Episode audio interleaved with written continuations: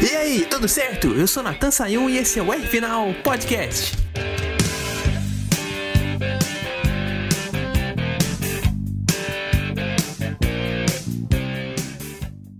Acho que se a gente for falar de despedidas do automobilismo em 2022, acho que tudo passa pela McLaren. Hum. Vou explicar por quê. Até a morte do Patrick também que aconteceu essa semana passa, porque o também foi piloto da McLaren em um ponto da sua carreira, antes de ter as passagens pela Ferrari e pela Renault. Mas falando especificamente da temporada de 2022, é a equipe que ficou no quase. Quase fez um projeto vencedor na Fórmula 1, que esperava muito desde o do ano passado, desde o ano retrasado, estava crescendo bastante, e quase brigou pelo título na Fórmula Indy. E tudo isso acabou com desilusão. Uhum. Com o Pato Award e o Félix Rosenquist não chegando à Laguna Seca naquele grupo dos cinco que disputaram o título na última prova da temporada. E na Fórmula 1, Daniel Ricciardo teve que deixar a equipe e a categoria. Não rendeu bastante do que se esperava dele e o carro também não foi aquela grande coisa. Pra gente ter uma noção, nas estatísticas, a, a McLaren ficou atrás da Alpine no campeonato de construtores. A Alpine ficou na quarta colocação e a McLaren em quinto. No campeonato de pilotos, apesar do Norris ter feito um pódio, o campeonato foi muito longe do esperado. O Norris foi sétimo colocado, o Ricardo décimo primeiro. A equipe que esperava tanto dessa mudança de regulamento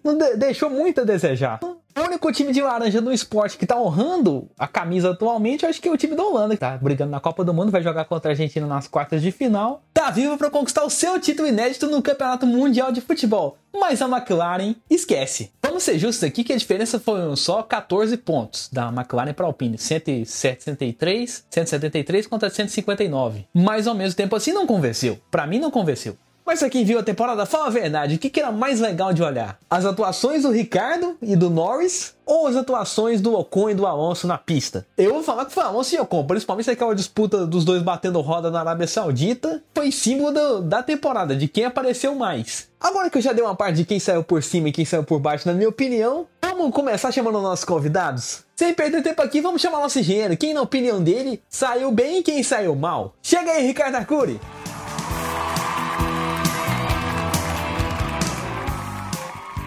Olá, caríssimo Natan e amigos do podcast R Final. Olha, Natan, é, eu vou tentar desclassificar em categorias e pilotos, tá? Olha, categorias, eu acho que quem tá em alta é a Indy. Ela tá num ritmo de crescimento muito grande. Esse novo carro que tá para vir vai torná-la ela ainda maior do que ela já é. A Fórmula 1 também tá num nível de alta, mas acho que não tão grande quanto a Indy, então a Indy seria o meu destaque. E categorias que estão em baixa, bom, a DTM. A DTM vem tendo problemas há anos de ter uma identidade própria. Agora com o GT3 isso acabou, é, barateou, mas não ajudou. E eu diria, então, e a DTM agora com essa ameaça, inclusive da organizadora que acabou de falir e não tem quem faça, então não se sabe se vai ter, então tem essa aí essa grande dúvida, né? Colocaria também a Fórmula E nessa, nessas embaixas, porém, a Fórmula E está na, tá na iminência de um carro novo. Inclusive, esse carro que, que, que era novo já era para ter estreado esse ano se não fosse a pandemia. Então, ela tá em baixa, mas é uma baixa temporária. Porque aí vem, a, vem o carro novo, deve dar um up, um sangue novo. Nessa categoria, ela tá precisando mesmo de um sangue novo. Bom, na parte de pilotos, eu não posso deixar de mencionar Oscar Piastri. Ele vem com muita moral. O cara que ganhou a Fórmula dois no primeiro ano. É, foi disputado quase que a tapa por equipes. Então, para mim, eu vejo o Oscar Piastri em alta, tá? Vejo um, um Fernando Alonso em baixa. Porque ele, nesse final de carreira dele, nessa parte final da carreira, ele não tá mostrando é, muita coisa melhor ele tem mostrado algumas coisas boas, mas também muita coisa ruim. Essa convivência dele com o Ocon, por exemplo, é uma boa prova. Tanto que o, o Ocon não é nenhum gênio, tá? Mas ele não ganha, ele perdeu o campeonato pro Ocon. E então já é uma prova de que ele não está nas, na melhor fase dele. Então acho que o Alonso seria um piloto para se colocar em baixa, tá bom?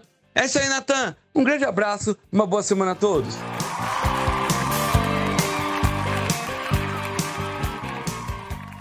Arcuri dando a opinião dele, eu acho que eu vou discordar do nosso amigo hoje por causa do Alonso, cara. Sim, o espanhol ficou atrás do companheiro de equipe, mas perdeu por muito pouco a disputa interna da Alpine. Na classificação final, a gente só teve 9 pontos de distância entre eles. O Ocon com 92 e ele com 81. E o Ocon só teve uma posição de vantagem sobre ele. Ele ficou em oitavo e o Alonso em nono. Não teve aquela disparidade de um ficar quatro lugares na frente do outro. Foi uma disputa com diferença pequena. E com muitas quebras pro lado do Alonso. Vamos lembrar que uh, a, no GP da Arábia Saudita, que os dois brigaram ali, o Alonso venceu aquele duelo, mas teve problemas no carro depois. No GP de Abu Dhabi mesmo, ele acabou abandonando, que foi a última corrida do ano. Mas a gente teve atuações no nível Alonso. Porque lá em Interlagos, vamos lembrar que entre os dois carros da Ferrari, entre os dois carros da Red Bull, tinha o Alonso no meio. A gente teve o Sainz em terceiro, Leclerc em quarto, o Alonso em quinto e as duas Red Bulls com o Verstappen em sexto e o Pérez em sétimo. Então, para mim, não foi um ano de se jogar fora quando a gente fala do espanhol. Tomara que na Aston Martin teve, tenha um equipamento parecido, né? A Aston Martin tem um motor muito forte, igual Mercedes, Ferrari e Red Bull. Pelo contrário, ficou em sétimo lugar no Mundial de Construtores. Não mostrou muita coisa ali com o Vettel e com o Stroll. A grande atração da equipe foi realmente o, o Vettel se despedindo da categoria. Mas assim, dentro da pista não teve aquela super atuação.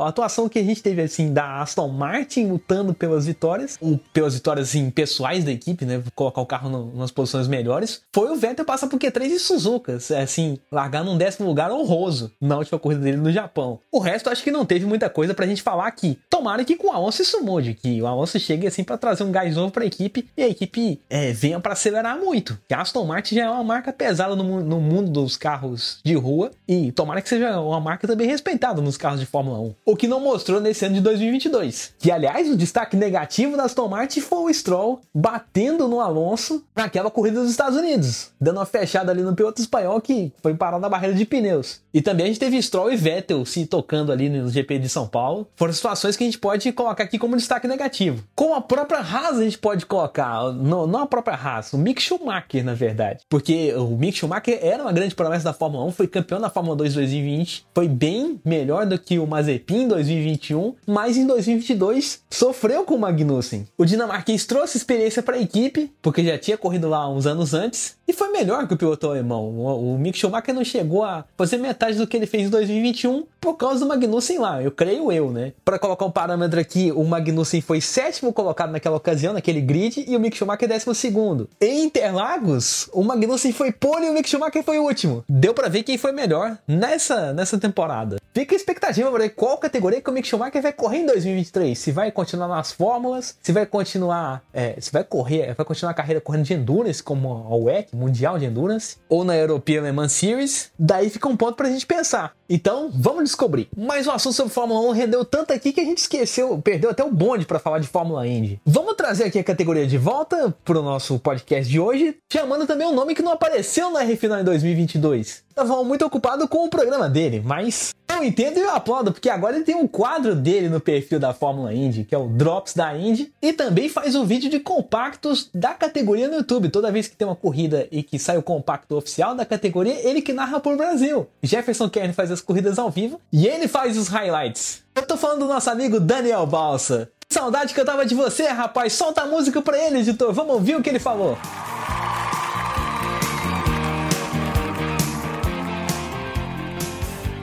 Fala Natan, pessoal do R Final.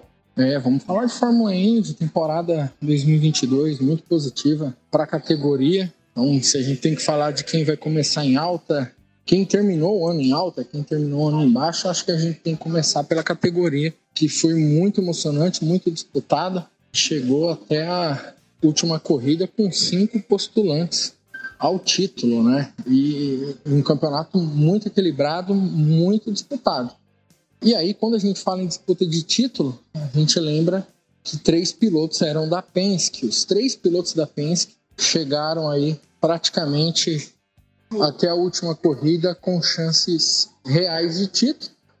E o título ficou com a própria Penske, o Will Power, o vice com o Neil Garden e o Scott McLaughlin entre os cinco primeiros. Então, acho que esses três pilotos, a equipe Penske, terminam em alta.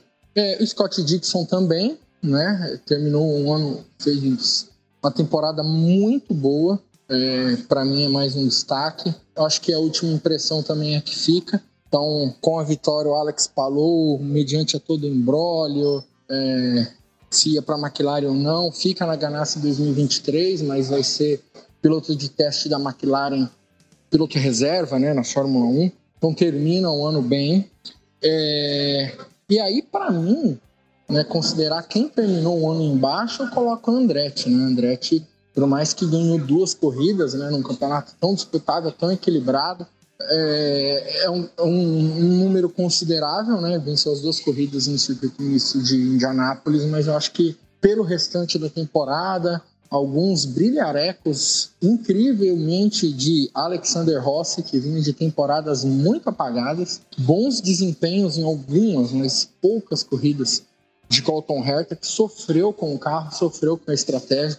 Então acho que Andretti termina em baixa, e aí principalmente o Roman Grosjean, que fez um ano pior do que na primeira temporada dele pela Dale Coin, se esperavam pelo menos uma vitória dele, né? É, eu acho que quem termina em baixa, não vou dizer que a Meyer Shank termina em baixa, é, mas eu acho que se esperava mais da Meyer Shank. Um pódio só com Simon Pagenaud na primeira corrida de Indianápolis é muito pouco. É, os dois pilotos sofreram muito, né, o Pagenot e o Hélio Castroneves, mas eu esperava mais da Meyer Shank. Então, Nathan, acho que basicamente é isso. São esses aí os meus destaques da temporada.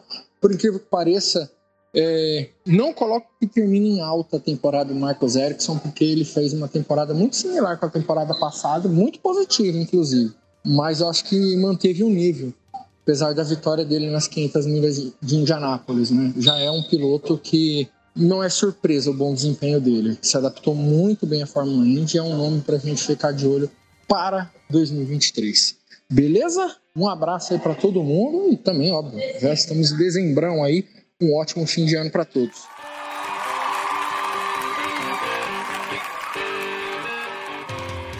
O Daniel dando a opinião dele e os votos de final de ano, mas olha, se tiver alguma coisa da Fórmula 1 pra gente falar, a gente vai te chamar, rapaz. Você é mais do que convidado, já é de casa, de tanto tempo que você participa aí desde o começo do podcast R Final lá em 2020. Mas falando aqui da opinião, vamos dar uma completada, né? Eu vou voltar de novo no assunto McLaren, porque eu acho que isso rodou também o, campeonato da Fórmula 1, não, porque a McLaren não só ficou no quase nas estatísticas, mas ficou no quase na pista também. A gente vai lembrar que nas 500 vidas de Indianápolis, o Pato Ward ficou perto assim de ganhar a corrida. A última volta ele chegou a armar um bote por fora em cima do Marcos Ericsson não conseguiu passar. O sueco se segurou por dentro. O Félix Rosenquist tentou também aprontar para cima do Tony Canan e não conseguiu. O Canan se manteve por fora, ali faltando duas voltas pro final. O Rosenquist tentando roubar, tava tentando roubar a terceira posição do Canan e entrar na briga pela vitória. Então, para a McLaren foi um desespero aí de 500, como também um desespero para disputa do título, como a gente já falou aqui, não tava ali na briga entre Penske e Ganassi entre os cinco primeiros colocados do campeonato. Então é uma coisa que eles vão ter que mexer muito, inclusive com essa contratação do Rossi. O Daniel falou que ele não tava. que, que o Rossi não estava brilhando também. Brilhou fazendo duas vitórias, mas teve realmente temporadas apagadas. Eu acho que a última temporada que eu lembro dele brigando pelo título mesmo foi lá em 2018. Em 2016 ele venceu a Indy 500, então é, é uma expectativa pra gente ver, né? Uma, uma volta dupla, um retorno duplo. A McLaren voltar pros dias de glória e brigar de novo pelo título da Fórmula Indy, como brigou em 2021. E o Rossi brigar no pelotão da frente, assim como ele fez vencendo a Indy 500 de 2016, lá que ele venceu com a estratégia de economia de combustível, e chegar a brigar pelo título também, como ele fez em 2018. Uma história interessante que eu, eu não sei que final vai ter. Eu acho que a McLaren tem chance sim de dar um carro competitivo para ele, porque eles ainda conseguem brigar no pelotão da frente, mas por enquanto é a dúvida, a dúvida é sobre a consistência. A McLaren tem que ter uma consistência igual a Penske e a Ganassi, que foi uma coisa que não aconteceu nesse ano. A McLaren não foi frequente nos primeiros lugares e para você para você brigar pelo título em qualquer categoria de automobilismo do mundo, ser consistente em cada corrida e foi o que eles não foram. Fica aí a dúvida e fica aí a expectativa para ver o que eles podem fazer em 2023. Será que o Rossi vai dar um jeito nessa equipe ser campeão até antes do Pato Ward, que é o piloto que está brilhando na equipe atualmente? Fica aí a dúvida para você responder nos comentários do portal High Speed, também no meu Instagram quando sair ali a, a, o post nos stories. Eu aguardo você para responder isso. Por hoje a gente vai ficando por aqui, mas semana que vem tem o último R final da temporada 2022. A gente vai dar ali uma atenção para as corridas no Brasil. Vai ter decisão na Stock Car e na Stock Series lá na etapa de Interlagos, que vai fechar a temporada. Então fica ligado aí para ver o que vai acontecer. Por hoje eu vou ficando por aqui, mas também não esquece além de seguir meu Instagram, seguir também o pessoal do Portal High Speed, né? Arroba Portal High Speed no Instagram, Portal High Speed no Spotify e High Speed TV no YouTube. Lá tem o High Speed Cast, com que tem entrevistas com os pilotos, também tem vídeos especiais com também entrevistas de pilotos em bastidores de categorias que a nossa equipe acompanha. Tem vídeos de análises, tem lives, tem corridas ao vivo, então é um negócio imperdível para você que gosta. E se inscreve lá, ativa o sininho para é, receber as notificações, porque conteúdo não falta. Fica ligado lá que você vai ver muita coisa boa. Hoje aqui no R Final, até a próxima e um grande abraço!